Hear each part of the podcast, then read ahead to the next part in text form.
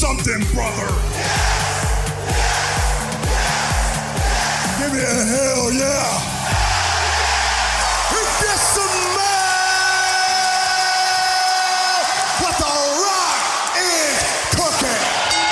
Você está ouvindo o Ringcast, o seu podcast de wrestling.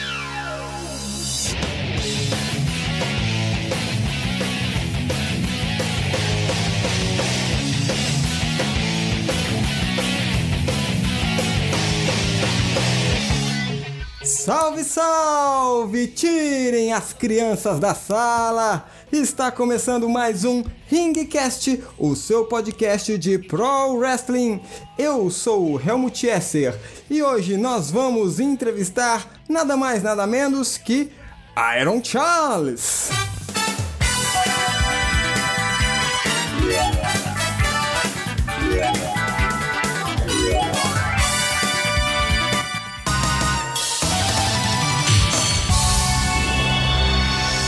Senhoras e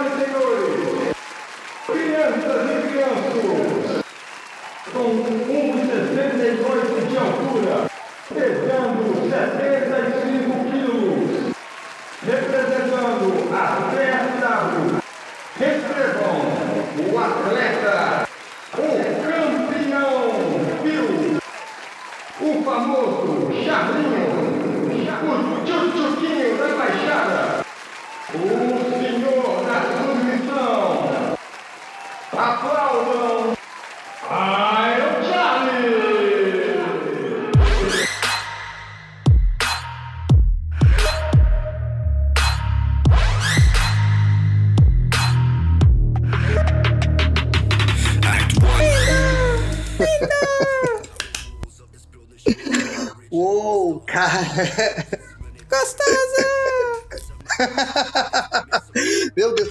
eu não, sei nem o que dizer depois de uma introdução dessa. Uau! Fiquei até sem palavras agora. E aí, muito. Fiquei toda arrepiadinha aqui agora. É... Bom dia, boa tarde, boa noite, pessoal que tá ouvindo aí o Rimcast. É, muito obrigado pelo convite, fico muito feliz. Sempre que me chamam para essas coisas, eu fico meio meio envergonhado, meio coisadinho, mas nu- nunca fica mais fácil, é muito louco isso. Mas obrigado mesmo pelo convite, fico muito feliz.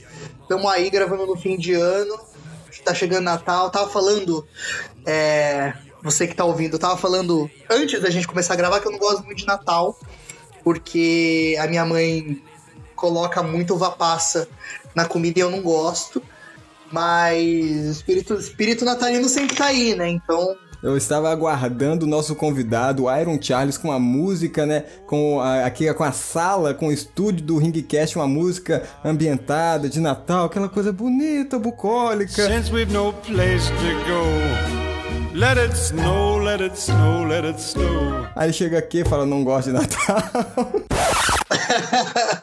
eu juro que não foi pra acabar com a vibe, não. Eu, tinha, eu tenho motivos. Mas as musiquinhas de Natal são boas. São, são muito. Inclusive, na minha, play, na minha playlist sempre tá tocando All I Want For Christmas Is You da Mariah Carey, porque pra mim é o hit supremo de, de Natal e eu sempre ouço ali.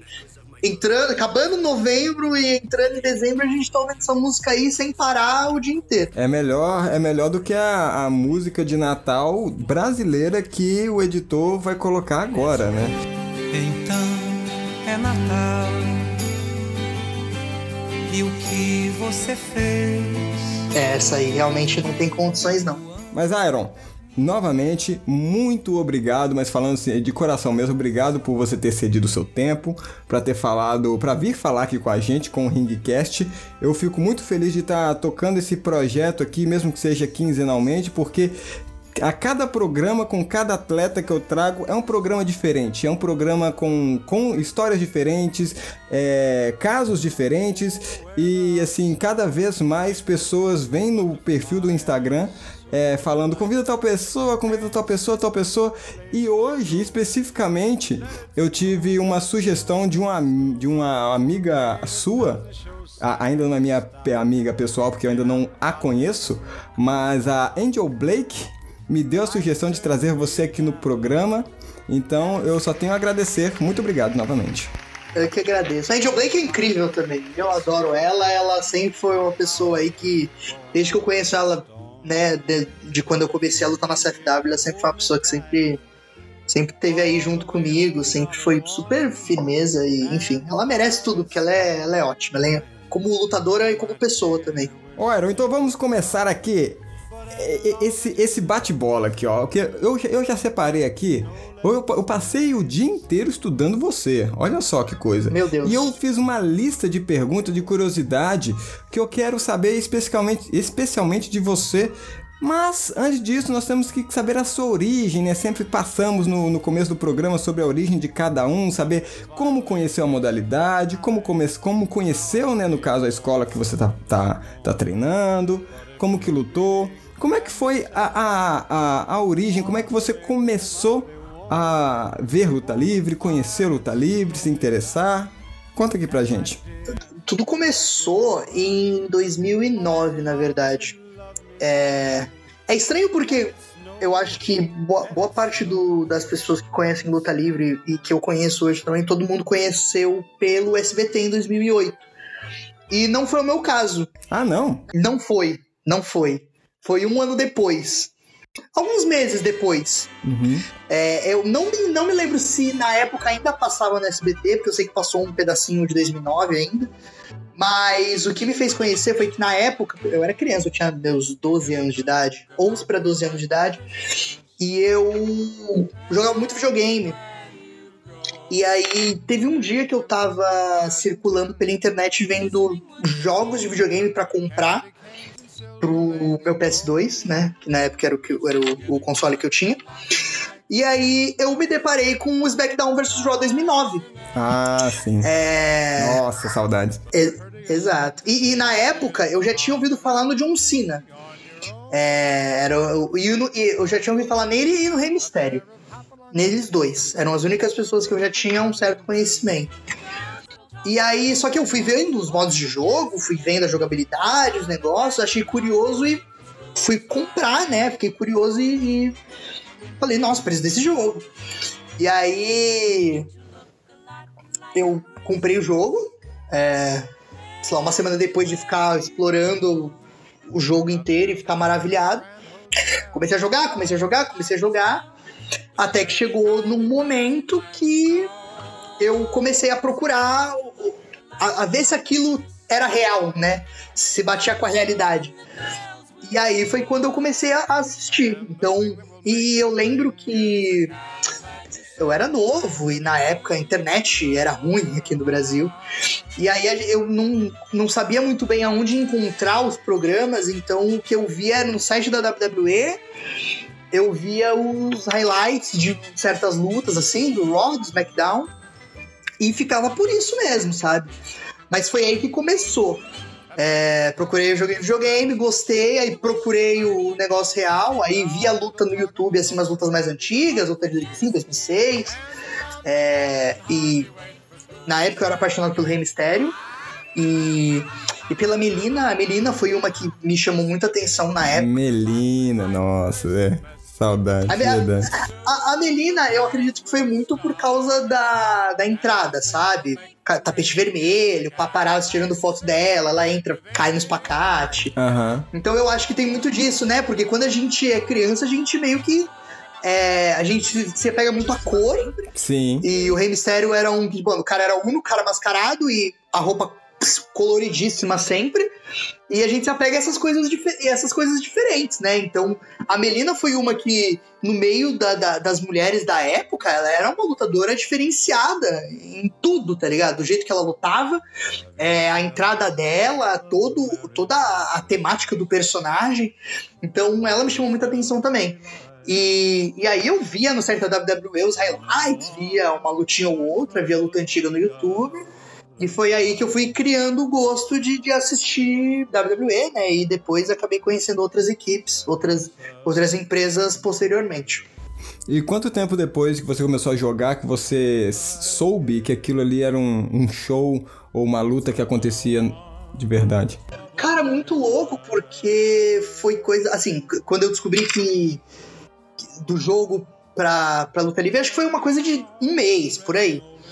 Um mês, foi super rápido, sabe? Joguei um pouco, aí procurava, jogava, procurava. Foi bem rápido, não foi muito. Eu não, não esperei muito tempo pra, pra essa curiosidade vir. Mas, por exemplo, é... aí bate de novo nesse negócio do SBT.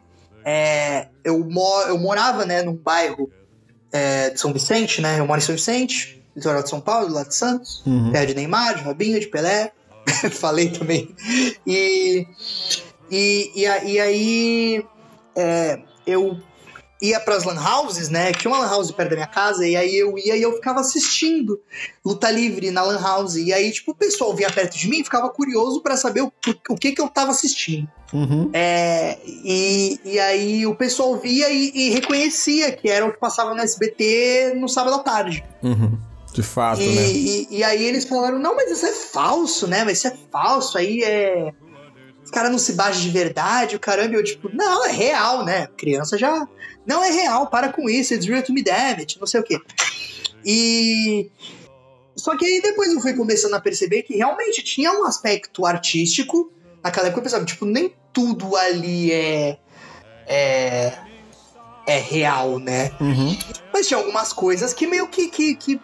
Tinha umas coisas ali que, tipo, eram meio chocantes. Por exemplo, eu lembro de uma cena muito específica que eu tava na Lan House. E aí tinha um menino que ele pensava o contrário, na verdade. Ele, ele achava que tudo era real. E aí eu já tava com a cabeça mudada, falei, não, isso aqui é tudo falso. E aí nisso era uma, era uma luta do Jeff Hardy. E aí, é, essa luta, ele ganhava, ele fazia o Swanton, né? E ele falava, não, mas como é que é? Como é que é falso o cara se jogando inteiro na, na, na barriga do outro? Aí eu, tipo, ah, não sei, É. eu acho que eles usam, tipo, aqueles fio invisível de, de que usam em filme. Ah, Aí depois que eu fui descobrir muito depois, muito depois, que não, é. Tem um aspecto artístico, mas tem coisas que ali não- é meio incontrolável, e machuca. uhum, E também praticando luta livre eu fui percebendo isso. uhum, entendi. Ah, que legal. Não, ele usa aqueles fios. É, porque, né, você vê cinema, né, os caras é, pulam alturas, né, os, os, os caras dos bastidores puxam uma corda, erguem a pessoa lá em cima, por que que não pode cair, né, também? Por que, que não pode existir isso na luta livre? Exato, exato, né? E depois tem, tem até, até aqueles rumores de que não, os lutadores de luta livre são todos, como chama? Stand-ups, é. Dublês. Dublês, né? São todos dublês e tal. Eles apanham, mas eles caem e tal. É, é assim, to, todo mundo tem uma, um porquê, mas ninguém sabe direito o que é. Eu, eu, eu gosto de ter essa mentalidade de que lutadores de luta livre, querendo ou não, eles são dublês, né? Uhum. Só que é, eles são eles são os atores e os dublês ao mesmo tempo, né? E eles se machucam pra caramba, né? Então eu, acho muito legal ter essa mentalidade também, porque meio que quebra um pouco essa essa, eu até explico isso para as pessoas que não entendem, Pra quebrar um pouco essa mentalidade do luta livre é falsa, porque é, beleza, pode ser um teatrinho, a gente pode estar meio que mexendo com a realidade da nossa forma, mas querendo ou não, machuca, dói, é madeira, as pessoas se jogam em cima de você, assim, a gente nunca sai 100% de uma luta, sabe? A gente nunca sai, nossa, nada tá doendo. Tipo, sei lá, é, quando a adrenalina é, acaba, quando o corpo esfria e a gente tá saindo, mano, é sempre dor nas costas, dor na nuca, dor no pescoço, dor no braço, dor na perna, dor em tudo. É, então, é, é, nós, nós somos nossos dublês, né? Fazendo luta livre. Então, eu gosto de pensar nisso também.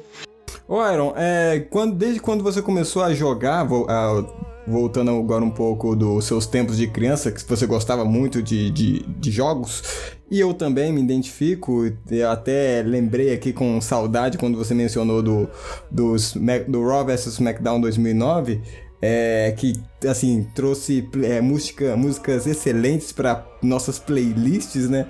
É, que, eu, eu queria me sentir representado também. É, é, quanto tempo que você demorou a entender as regras das partidas? Porque eu jogava, eu, eu lembro assim que eu fazia alguma coisa boba e pum, perdi ou era desclassificado. Caramba, o que que eu que que eu fiz?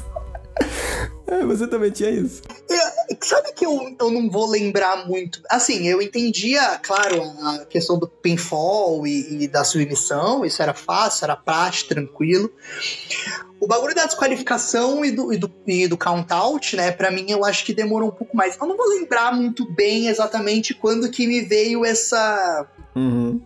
quando que essa lâmpada ligou na minha cabeça.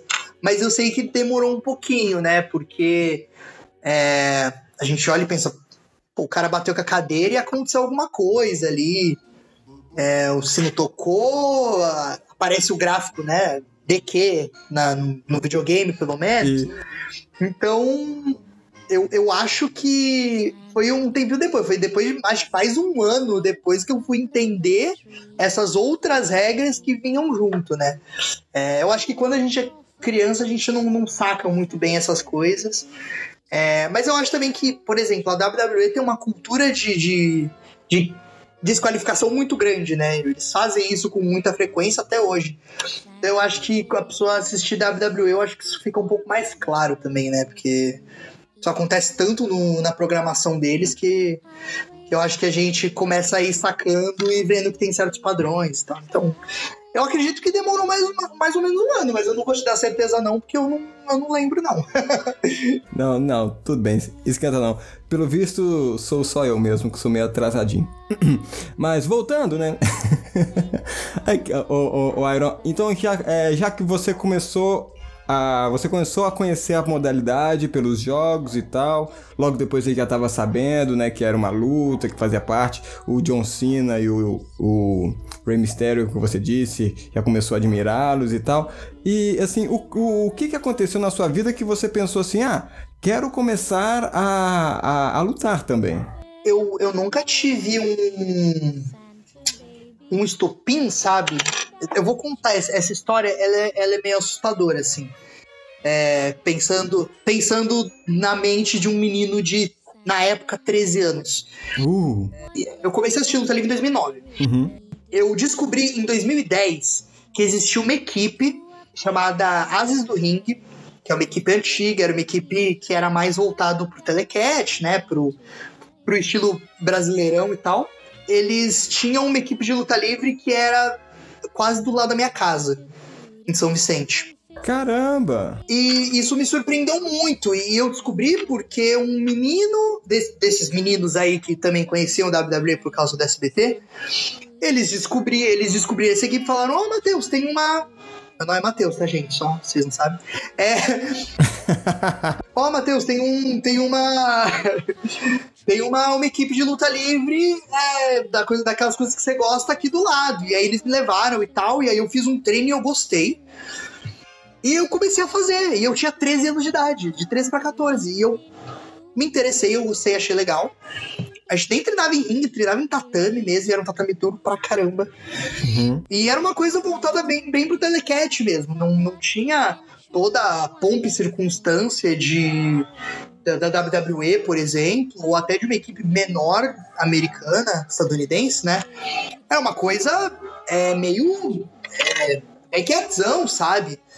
Era num- numa ONG que tinha ali perto, colocaram os tatames ali e falei, vamos todo mundo treinar telecat.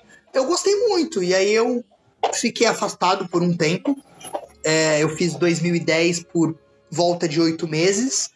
Aí eu parei, porque já não estava mais me interessando tanto, e obviamente tinha é, colégio, então eu tava focando em outras coisas. E, e aí, em 2011, eu voltei, porque, tipo, me deu essa, essa vontade de voltar a, a, a lutar. Sim. Mas aconteceu uma outra coisa também que me, me deixou com vontade de lutar.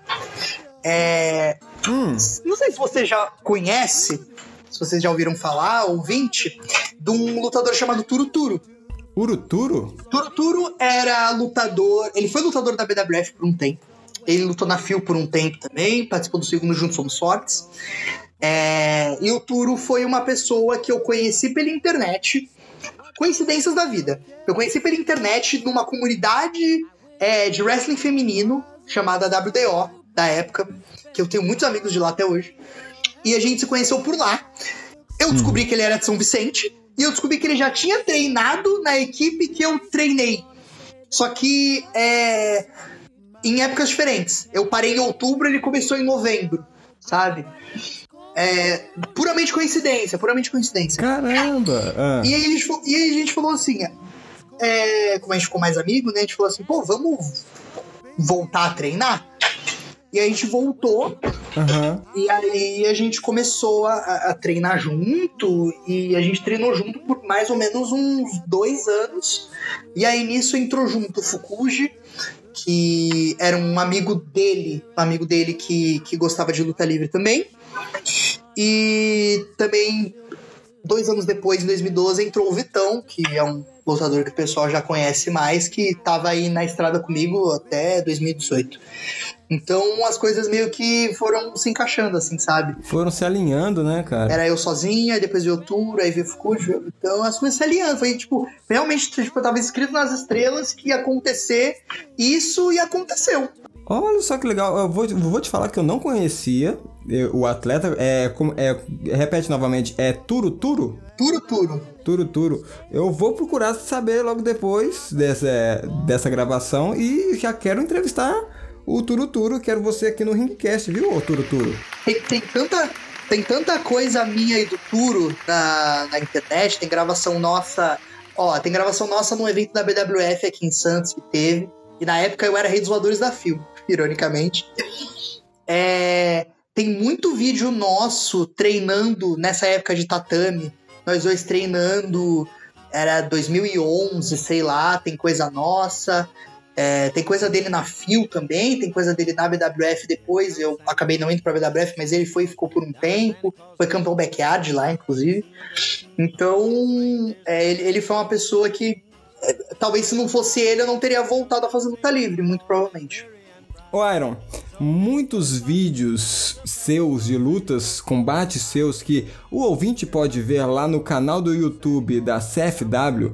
É, estudando você, eu tenho a impressão, né, não sei se foi intencional, mas eu tenho a impressão que você é um lutador do estilo técnico. Ou pelo menos você tem muito apreço por isso. E aí, de onde veio essa, essa, essa inspiração? É, se você realmente gosta mais desse estilo catch as, as a catcher can, ah, de onde que veio? Você testou várias outras modalidades e chegou nessa? Ou você fez uma, uma mescla né, entre os estilos? Conta, conta um pouco pra gente como é que foi a decisão desse seu... Do, do seu comportamento no ringue mesmo. Eu. É, é- é engraçado porque eu acho que. A- as coisas foram encaixando um pouco, sabe? É, não é nem por inspiração especificamente, por eu achar que é um, um- o melhor estilo, o estilo que eu mais gosto de assistir, mas eu sinto que. Eu vou deixar muita gente irritada falando isso, mas eu acho que é o estilo mais fácil de você produzir.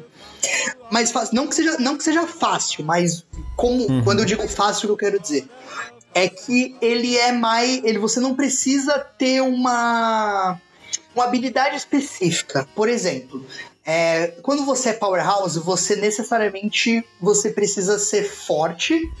é, e na maioria das vezes você precisa ser pesado, você precisa ser é, musculoso, gordo, etc. E alto. São duas coisas que eu não sou. Aham. Sim. Até que eu tenho um 68 de altura e eu não sou tão barrigudinho, tão gordinho assim. É, para você ser high flyer, obviamente, obrigatoriamente, você precisa ser uma pessoa que sabe fazer acrobacia. É, e, e, e pro meu porte físico e pra minha altura seriam, seriam mais recomendável. Só que eu não sou uma pessoa que tem habilidade em fazer isso. É, eu descobri isso é, depois de um tempo, porque assim, eu treinava muito na fio isso. Porque tem alguns high flyers lá, como por exemplo o Sombreiro Aham. Voador sempre tava lá, apesar dele ser do Rio Grande do Sul, ele sempre tava lá. E ele, eu sempre, a gente tentava, né? A gente se esforçava, gente- tipo, ele sabia fazer as coisas e eu tentava fazer, e na onda dele e de outros lutadores lá que também faziam esse tipo de, de estilo de luta e eu não conseguia reproduzir igual a ele, sabe? E pra mim, é, é- é- sabe, sabe quando. Referência bizarra agora. Sabe o, o Rock Lee, que ele não sabe fazer ninjutsu, ele só sabe fazer taijutsu. Eu me senti o Rock, eu me senti o Rock Lee naquela época. Gente, sensacional. O Ringcast vai do, da luta livre ao Naruto. Poxa. Não, claro que conheço, adoro Naruto. É, Então, e aí eu, eu me sentia muito Rock Lee nessa época. E aí, pra você ser técnico, é, você não precisa ter essas distinções. Eu acho que é, ser um lutador técnico, eu acho que ele é uma, um estilo mais abrangente, sabe? Que você consegue fazer bem. É, só se você tiver um pouquinho de velocidade, um pouquinho de dinamismo, você consegue fazer e saber fazer legal. Ah, e outra coisa que eu também gostava, que também combinava muito comigo, é, é fazer strike, né? Uhum. E eu lembro que na época, do jeito que eu vi, a luta livre brasileira tava muito carente de lutadores que faziam strikes bons. Sim. E eu acho que eu acabei focando muito nisso, sabe? Eu, eu queria ser uma pessoa diferenciada nesse aspecto. É e óbvio que a gente, a gente melhorou muito nisso. Mas na época eu tentava ser uma pessoa que os meus strikes, né, minhas pancadas, é, fossem convincentes, sabe? Não. E aí eu acho que ficou um pouco nisso.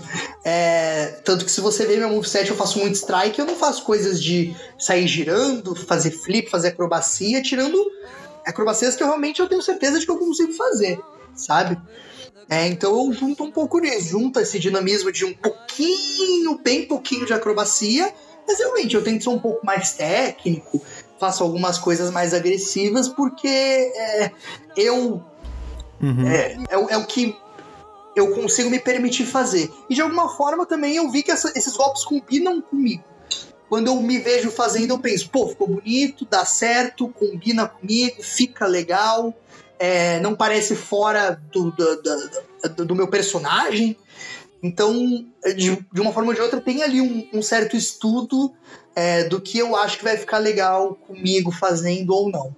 Uhum, entendi. Não, é uma coisa que você disse que eu até achei legal e também agora me despertou outras perguntas na na minha cabeça porque eu só tenho a parte do do da pessoa que gosta, a pessoa que assiste, a pessoa que é que, que gostaria de estar reproduzindo também, né?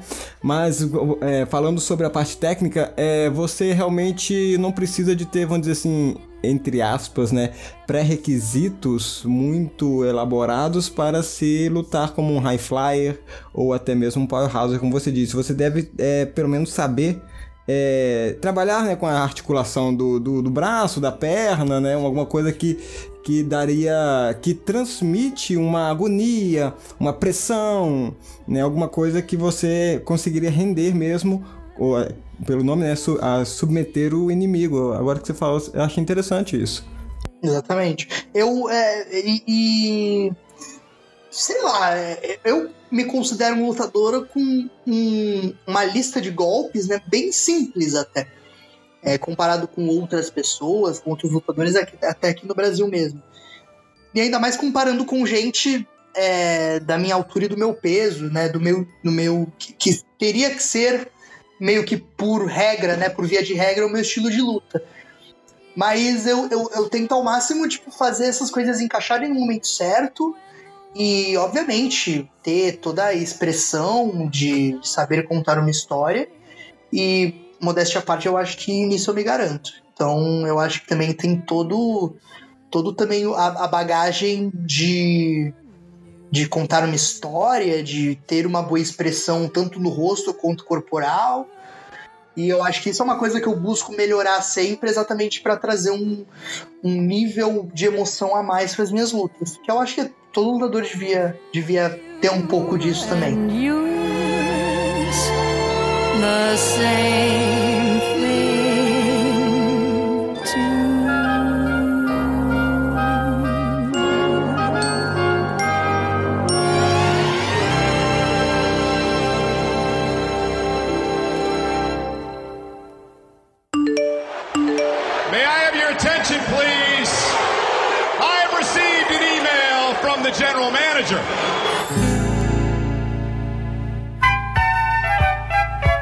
Estamos aqui nos e-mails e nos recadinhos porque eu tenho que falar uma coisa com você.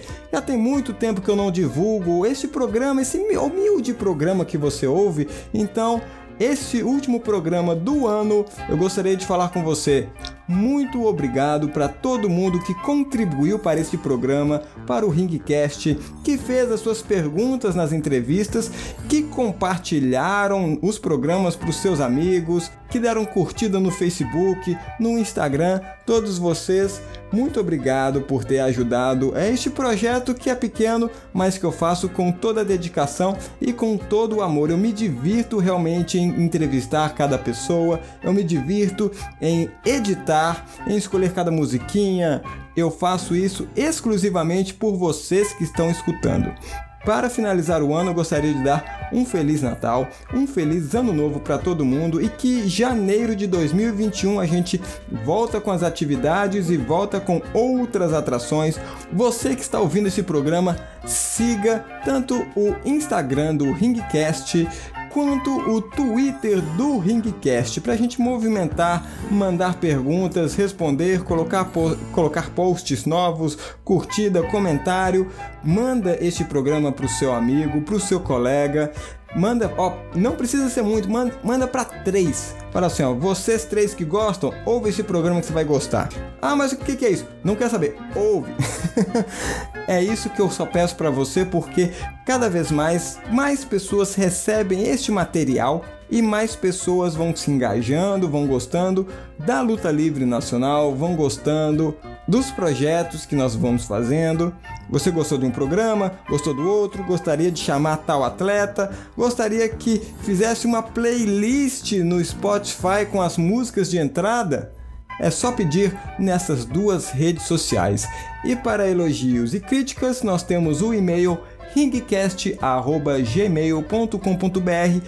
Todas as informações estarão aqui no corpo do post. Então é só você clicar e curtir, seguir. E vamos para a entrevista.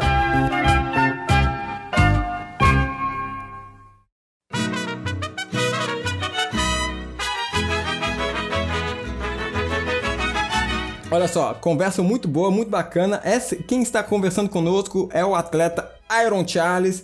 E a próxima pergunta, Iron, de onde vem esse seu personagem? Qual foi as suas inspirações, atletas que você admira para chegar a esse personagem que você está hoje e por que raios o Ô, produção, coloca eco aqui, ó. Por que raios Iron Charles? Obrigado. Não é, menino? Eu vou começar pelo nome, na verdade, porque tem, tem uma explicação meio linear do porquê eu cheguei nesse nome. É disso que eu gosto. Eu falei anteriormente, né? A nossa equipe aqui em São Vicente era uma equipe voltada muito pro telecat. E a gente meio que sabe como é o telecat em questão de personagem, né? Os personagens eles são bastante escancarados, né? De uma forma. Hum. É, assim, você vê pela vestimenta, Carna carnavalescos e tal. Exato, você pela vestimenta, pelo jeito que, que o cara age, é, a maioria é bem caricato e tal. E sempre vem um, um, um, adjetivo junto, né? E aí, eu não me sinto orgulhoso de falar isso, mas tem que explicar porque é o que aconteceu. Olha. É, na época, no, nos meus, eu tinha 16 anos na época, foi 2013. Eu gostava, eu gostava de serial killers. É, e aí, o, o que me chamou a atenção, e que me chamou a atenção até hoje, pra falar a real, porque é meio bizarro, é o Charles Manson. Nossa, que, que, que medo é esse? Que medo, gente. E aí, o, Char, o Charles veio do Charles Manson. Ô, produção, é sério que você chamar, chamaram esse cara aqui, produção? Que história é essa? E aí, e aí o Charles veio do Charles Manson. estou rindo de nervoso, tá? Não, para com isso. Vou... E aí, que horror, gente. E aí o, o Charles veio disso.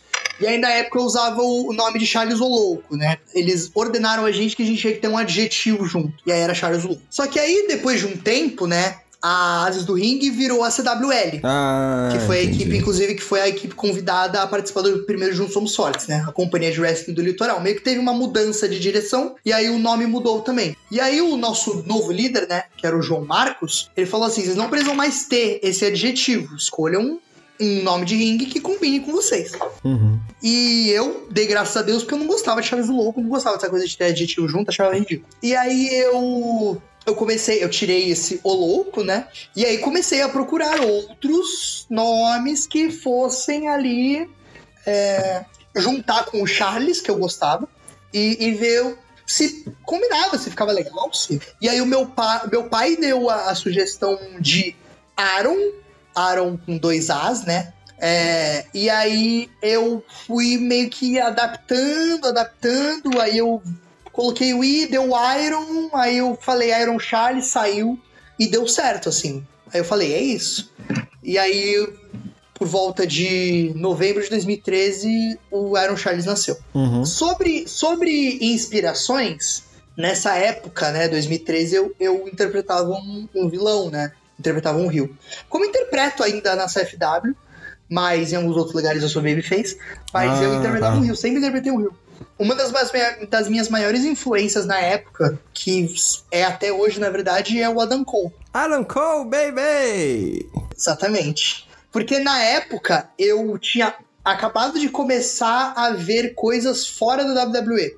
Então eu comecei a acompanhar muito que tava de fácil acesso pra mim. Uhum. E uma das, uma das, das empresas que eram as mais fáceis de ver, de conseguir encontrar conteúdo pra ver, eram a Ring of Honor Uhum. e a PWG. Ironicamente, as duas equipes onde o Adam Cole era campeão na época. É, então eu criei um apego muito grande pelo Adam Cole. E ele também ele é um lutador que luta, do que eu tinha até falado antes, né? Que ele é um lutador simples. Ele não faz muita coisa, Sim. ele faz coisas bem básicas, ele é um pouco mais técnico também. Mas ele é um cara que, assim, ele tem toda uma emoção, toda uma expressão, uma toda uma coisa que faz você sentir nas lutas dele. E ele me agradou muito, sabe? Como vilão. Na época ele era vilão nas duas, nas duas federações. e Ele era um vilão muito bom. Então ele foi uma, uma das minhas maiores inspirações na época e ele é até hoje. Uhum. Mas aí depois, conforme eu fui ficando mais velho, essas inspirações foram mudando, né? Então, por exemplo, o Adam Cole ainda é muito forte, mas, por exemplo, hoje eu me inspiro muito no MJF, que pra mim é o melhor rio que os Estados Unidos têm. Talvez o mundo. Então, o MJF é um. É um também me chama muita atenção, que eu gosto de ver as lutas dele, apesar de achar algumas meio chatas. É o Jay White. É. Ah, Jay White. Jay White, Chris Jericho, eu acho que é um dos melhores rios que a gente tem na história. Então, essa lista foi só aumentando. Sim. Mas, assim, é... E, ah, esqueci da minha maior referência, que é inclusive o meu lutador favorito da história, que é o Shawn Michaels. Também ele é um que sempre foi uma referência, uma referência muito grande pra mim. Uhum. Mas ao mesmo tempo, ao mesmo tempo a gente vai pegando só pequenos, pequenas coisinhas deles e adaptando pra gente, né? E eu, eu gosto de ser essa pessoa que assiste é, diversos lutadores. Hoje eu não faço mais tanto, porque a gente não tem tanto tempo, né? Infelizmente. né? Mas a gente assiste. exato, a gente infelizmente o dia só tem 24 horas. Mas, mas a gente assiste. Eu assisto algumas coisas, eu pego e eu tento modificar pro meu jeito. Ou. Entendeu? Eu acho que a- o tempo vai passando, a gente vai pegando inspiração de pessoas, de lutadores variados, sabe? Às vezes a gente nem conhece o lutador, a gente tá vendo a primeira luta dele. Só que ele fez uma coisa legal e a gente falou, pô, eu quero fazer isso também, quero ver alguma forma de fazer isso ser original meu. Eu me, só me resumir a Dan Cole, MJF, Shawn Michaels, Chris Jericho, Jay White, é meio. Não, não, não, não começa a contar é, todas as inspirações que eu tenho, sabe? São muitas, são variadas e elas vêm dos lugares onde menos se espera. Não, e também a gente não consegue trazer todo mundo porque, olha, só na WWE trabalham, sem brincadeira, porque eu contei aqui nos dedos, trilhões de pessoas. Já passaram trilhões de pessoas por lá. Então, em outras divisões, é, sabe, é, o, o, o número, chega a grãos de areia. Porque tem gente pra caramba. Então, então tem como você é, listar todo mundo, né? Ex- exatamente. É, eu acho que a graça da luta livre é isso, né? É- é- são estilos ao redor do mundo tão variados, lutadores tão diferentes. É, o, o que me traz pra luta livre, o que me faz gostar tanto, é exatamente que é uma coisa muito diferenciada e muito dinâmica, sabe? As coisas mudam muito. é, no nível assim, você pode fazer três lutas com os mesmos lutadores e pode dar coisas totalmente diferentes, sabe? É, nunca vai ser a mesma coisa. É, e, e isso meio que cai, cai nessa questão de influências também um pouco. Ô Aaron, falando de, de mudanças, e agora é a parte séria do programa, porque a gente tem que trazer também um pouco de, de informação e representatividade também no programa, assim como nos outros, é, nas outras entrevistas anteriores, com o Big, o Big Black, com a, a Angel Blake. O Iron gostaria de falar um pouquinho também da representatividade dentro da comunidade LGBT, que sim é um assunto que tem que ser dito, é algo que tem que ser discursado, tem que falar, tem que abrir um espaço. E eu gostaria de saber de você como foi entrar numa uma modalidade, um esporte, onde tem, é, sabe, contato físico, você deixa isso bem aberto, bem claro nas suas redes sociais, na sua entrada no ringue, né, na, na, naquele videozinho que mostra. É, existe, existe ainda preconceito no nosso país, claro que sim, mas eu digo assim, dentro desse, dessa modalidade, algum tabu, algum preconceito, você sofreu alguma coisa desse tipo nas escolas onde você passou? O que, que você tem para trazer sobre esse assunto aqui na mesa? Muito louco falar disso. É, é, ó, o que eu. Dentro da luta livre especificamente, eu posso dizer que é, eu só tive um, um caso realmente que eu sofri homofobia foi no GDR, pelo Michel Serdan, inclusive. Eu acho que já é meio documentada essa história um pouco, mas vou contar de novo para quem não sabe. Eu, eu, eu era da GDR, né? Fui por volta de um ano. GDR é Gigantes do Ringue, o pessoal tá sabendo. Uma das maiores equipes da luta livre na época do Telecat. Uhum, claro. E, e, e aí eu fui, eu, eu era parte da equipe e o Vitão, né? Na minha época, na época também era, inclusive quem me colocou dentro do GDR foi o Vitão. E aí eu, eu numa época o Vitão saiu do GDR é, porque ele, ele foi morar em Curitiba e aí depois ele voltou para cá e aí ele foi treinar na BWF. É, ele, então ele saiu de todas as equipes porque ele ia começar a treinar exclusivamente na BWF por uma questão de ele estava trabalhando num, num local onde ele só tinha folgas nos dias que batiam é, os treinos da BWF. Então era uma coisa uhum. de, de, era fácil para ele, sabe? Uhum. E tudo certo, tá ligado? É, ele é um dos meus melhores amigos, meu irmão, e enfim, apoio ele em tudo que ele fizer. Eu não fui pra BWF, eu fiquei ainda como eu sou até hoje um lutador que luta em onde me chamarem eu tô indo. É, só que ele me mandou, ele mandou uma mensagem pro Michel Sertan falando, ah, tô saindo do GDR, vou começar a treinar na WWF. Nós, vocês, paz. E aí a resposta do Michel Serdan foi xingar o Vitão. E aí, no meio desse xingamento, desse esculacho totalmente desnecessário, que eu não via necessidade nenhuma de fazer, ele me citou dentro dessa discussão como o amigo gay do Vitão. Sendo que a conversa era entre ele e o Vitão, né? Tem nada a ver com, contigo. Exatamente. Não tinha nada a ver comigo. Eu não tinha saído do GDR em nenhum momento. Claro que depois disso eu saí. Uhum. Mas eu não tinha falado que eu ia sair. Eu pretendia continuar dentro do GDR, inclusive. Mas depois desse, dessa demonstração de desrespeito totalmente desnecessária, eu saí, obviamente. Mas assim, foi totalmente surpreendente. Sabe, é, tô lá, tô faz, fazendo luta, tô treinando, tô arriscando meu corpo. É, ele sempre vinha, me elogiava, falava que as lutas estavam boas. E aí, quando ele julga que eu não tenho mais utilidade, eu sou apenas o amigo gay de uma outra pessoa, sabe? E eu nem fiquei nervoso, nem fiquei com raiva. Eu senti pena, para falar a real, é, de que uma pessoa pensa dessa forma.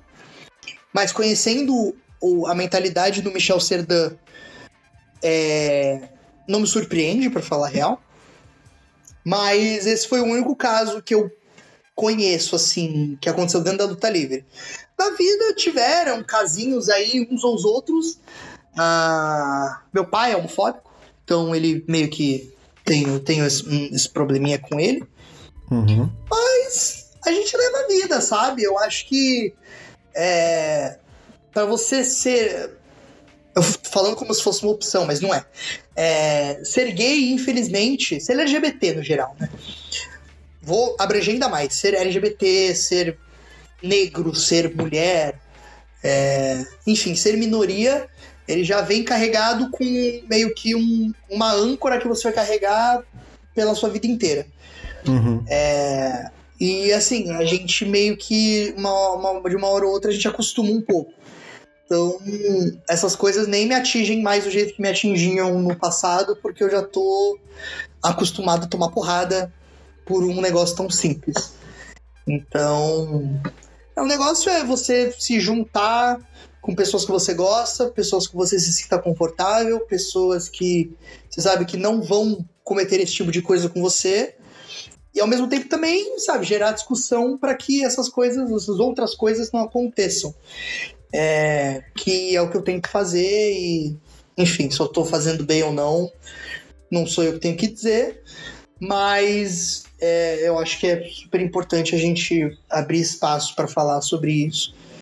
Assim, e você já e você recebe nas suas redes sociais ou até mesmo de, de, sei lá, amigos, companheiros que fala assim, cara, eu tenho vontade de começar, sei lá, sei lá, jiu-jitsu, boxe ou qualquer tipo de esporte coletivo, mas fala assim, pô, não, sabe, não, não tenho, não tenho força para começar por conta disso, o pessoal vai vai vai vai achar ruim, ou e, e, você chega e dá uma força para eles, não, vai, continua, você, você consegue, assim, dando um apoio. Aconteceu, assim, alguns casos que você saiba, ou até mesmo outros atletas dessa modalidade que também não se sentem à vontade com, ou, ou que terminaram por conta é, de, desse tipo de preconceito?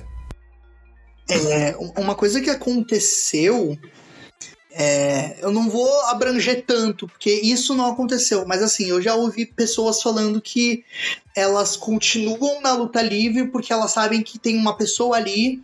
É, eu não vou dar só o meu exemplo, não vou falar que eu sou a única pessoa que faz isso, porque eu, eu não sou, mas de pessoas LGBTs que, que estão na luta livre ou que querem fazer luta livre porque sabem que tem alguém ali é, que, que faz, que pratica, que gosta é, e que tá ali. É, não é só eu, porque eu não sou a única pessoa, mas, por exemplo, o Turo Turo que eu citei, é, ele também é, é gay e ele. E, e, e ele, assim, ele sempre foi uma pessoa muito mais que se expunha muito mais do que eu, sabe? Porque se você vê o personagem dele, é um personagem bastante é, afeminado. É, então, assim, ele é uma pessoa que, assim, por era ou beira, é, ele sofreria muito mais preconceito do que eu, né? Por estar tá mostrando quem ele é. Porque eu, querendo ou não, eu, eu sou um pouco mais. É, mais masculino e tal, de uma forma. É, eu não, não deixo tanto é, mostrar, não fica tão na cara.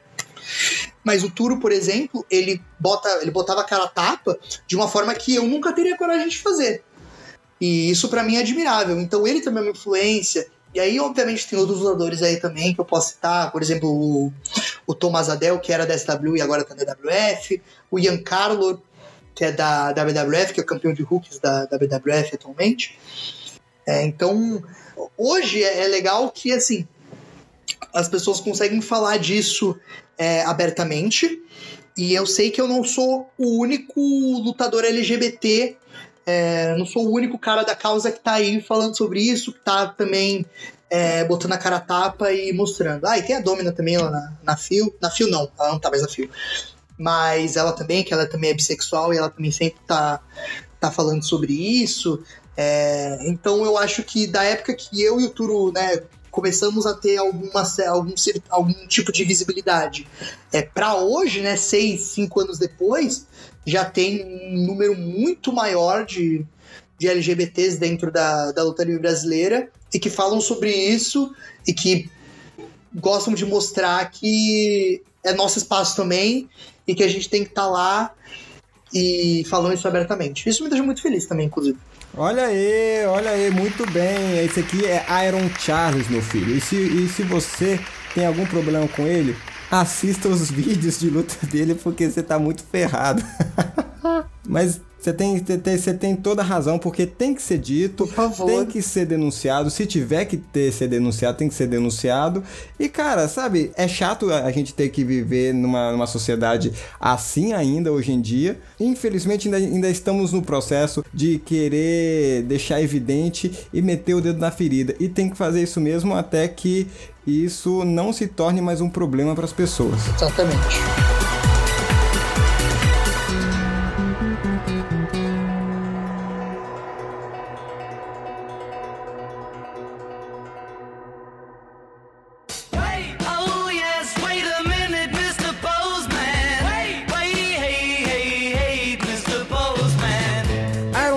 Charles, olha só, agora nós temos a parte final do nosso programinha, que são perguntinhas dos nossos seguidores lá no perfil do Instagram do Ringcast. Hoje de manhã eu postei. Quem quer fazer uma pergunta para Iron Charles, que nós iríamos fazer a entrevista hoje de, aqui de noite, e você poderia ter a sua pergunta lida. E rapaz, olha, nós temos perguntinha aqui para te fazer. Quero ver se você vai responder, hein? Ai, papai. Olha só, primeira pergunta é de uma colega sua e uma, uma amiga virtual minha, Angel Blake, que pergunta como você vê a sua evolução na luta livre. Um abraço para Angel Blake. Ah, Eu, eu consigo atribuir é, como eu melhorei, tanto como personagem, como lutador, né? Eu consigo atribuir muito aos ambientes que eu tava na época. É, e, e, claro, eu acho que tem muito também de prática, né? Quando a gente começa a, a praticar mais, a ter mais lutas, a, a ter público, né, interagindo com a gente, eu acho que acaba que a gente a- acaba pegando algumas coisas eu comecei a a minha primeira experiência, né, com um ringue profissional de luta livre foi na FIO em 2013. E eu acho que essa, essa minha essa minha estadia na FIO, eu acho que ela foi muito benéfica para mim, porque me fez aprender a literalmente correr nas cordas, é, mas também ter um público ali que conhecia de luta livre, que poderia interagir comigo, é, e obviamente ter mais é, prática de luta de fato. É, e aí a gente vai indo para outros lugares e a gente vai entendendo também outros outros rings, outros conteúdos, outros lutadores, e isso a gente vai aumentando é, essa bagagem, sabe? Então, é, eu quando comecei na FIL não sou o mesmo lutador de quando eu fui lutar na EWF algumas vezes, como eu não sou o mesmo lutador que lutou na GDR, como eu não sou o mesmo lutador que lutou na PW, como eu não sou o mesmo lutador que lutou na CFW, que luta na CFW até hoje, né, no caso. É, e a CFW também eu acho que eu consigo considerar muito um, um catalista para uma mudança muito drástica no meu personagem e como eu luto, porque na época, né, quando eu comecei a lutar com eles, eles lutavam em tatame, então também aprender a saber fazer uma luta legalzinha dentro daquele universo contido sem corda e tal, é um, era um desafio que eu achei legal pegar para mim. É, mas além disso também me fez entender me, me entender melhor como personagem como entender o que funcionava para mim, que na real era voltar a ser vilão, e aí meio que trabalhar em promo, trabalhar essas coisas, é, ficar um pouco mais comedido em como eu lutava. É, acho que essa FW me, me transformou num lutador muito melhor, porque eu comecei a entender muito do que funcionava para mim e eu tava fazendo coisas que às vezes não funcionavam. É, mas também é muito de, de, de vivência, né? É, comparar o, o, cara que participou do primeiro Juntos Somos Sortes com 16 e eu agora com 23, né? São duas pessoas, são dois, são dois Charles diferentes, são dois Mateus diferentes também, né? Então, eu acho que também essa coisa de você assistir mais luta livre, estudar isso melhor e ficar mais velho e ter mais vivência mesmo, experiência de vida, meio que acaba refletindo um pouco em como você luta, personagem, etc. Olha aí, ó. Segunda pergunta que agora nós temos o do João Pedro. É, o usuário dele é system.joaopedro. Ele pergunta assim: Iron Charles, o que você espera do suposto jogo da EAW? Eu. Então, eu vi o, o trailer, né, e tal. Eu, assim, eu não. Eu não é, a, apesar de eu ter conhecido Luta Livre é, com videogame, hoje eu não jogo videogame nenhum, assim, eu sou bem avulso em relação a isso. Mas do jeito que eu tô vendo, eu acho que vai ser um jogo bem inspirado no Fire Pro Wrestling, né? Que e, é, tem essa inspiração e a inspiração do, do No Mercy, né? Que o pessoal diz que é o melhor jogo da história da, da luta livre. Então, assim, se for nessa, se for nessa linha mesmo, Sim. eu imagino que vai ser um jogo muito, muito bom. É, eu quero ver, porque assim, o, legal é que aparentemente os, os lutadores estão tendo muito envolvimento nisso. São lutadores que jogam videogame, né? Tipo o Kenny Omega, os Young Bucks, é, o Cody Rhodes. Uhum.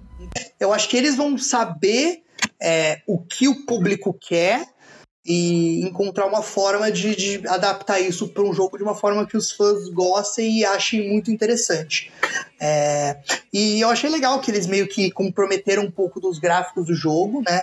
É, de não ser um gráfico incrível, sensacional como é, a 2K tenta fazer e falha miseravelmente, eu tenho que dizer. Falha miseravelmente, né? E aí eles estão já comprometendo isso para trazer um jogo um pouco mais diferenciado. Eu acho que vai ser muito bom. Vamos ver. A AEW, a AEW ela dificilmente me decepciona. Então, eu acho que talvez seja um outro caso onde ela não vai me decepcionar. Olha aqui, agora última perguntinha da noite. Olha só, a CFW tá comparando, tá- está comparecendo aqui em peso.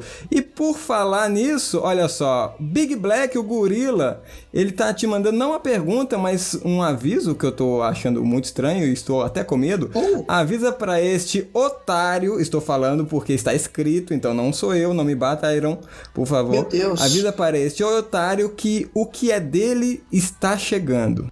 Eu tô achando e assim, eu vi o vídeo, né, que você é, lutou com, com, a- com o Scott Owen, né, que você até mesmo, né, deu uma, um, um golpe baixo e ele teve que intervir porque parece que ele não gostou.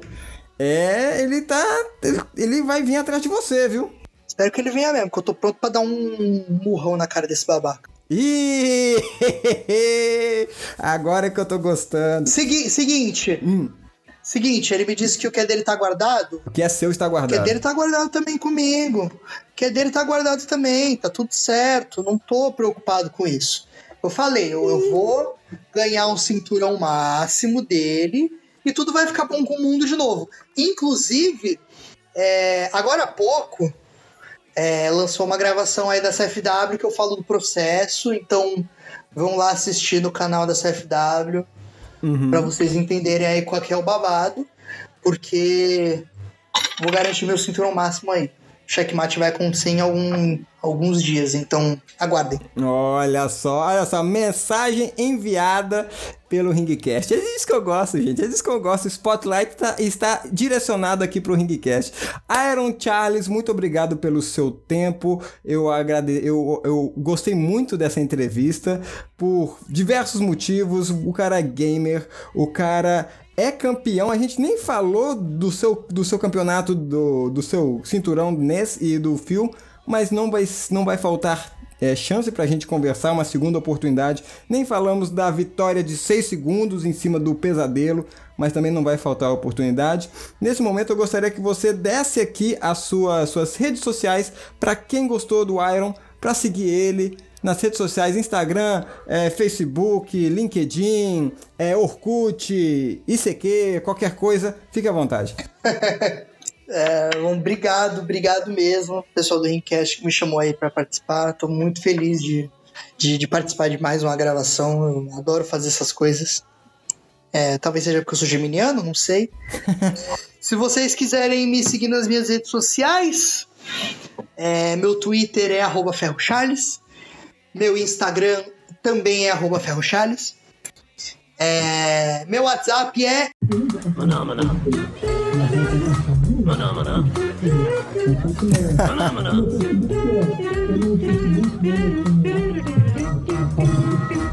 E é isso. Acompanhem a CFW lá no YouTube e nas redes sociais. Eles são uma equipe muito incrível. Enfim, tá, me, me faz muito feliz estar lá. Espero que nós tenhamos mais oportunidades aí para conversar sobre outras coisas.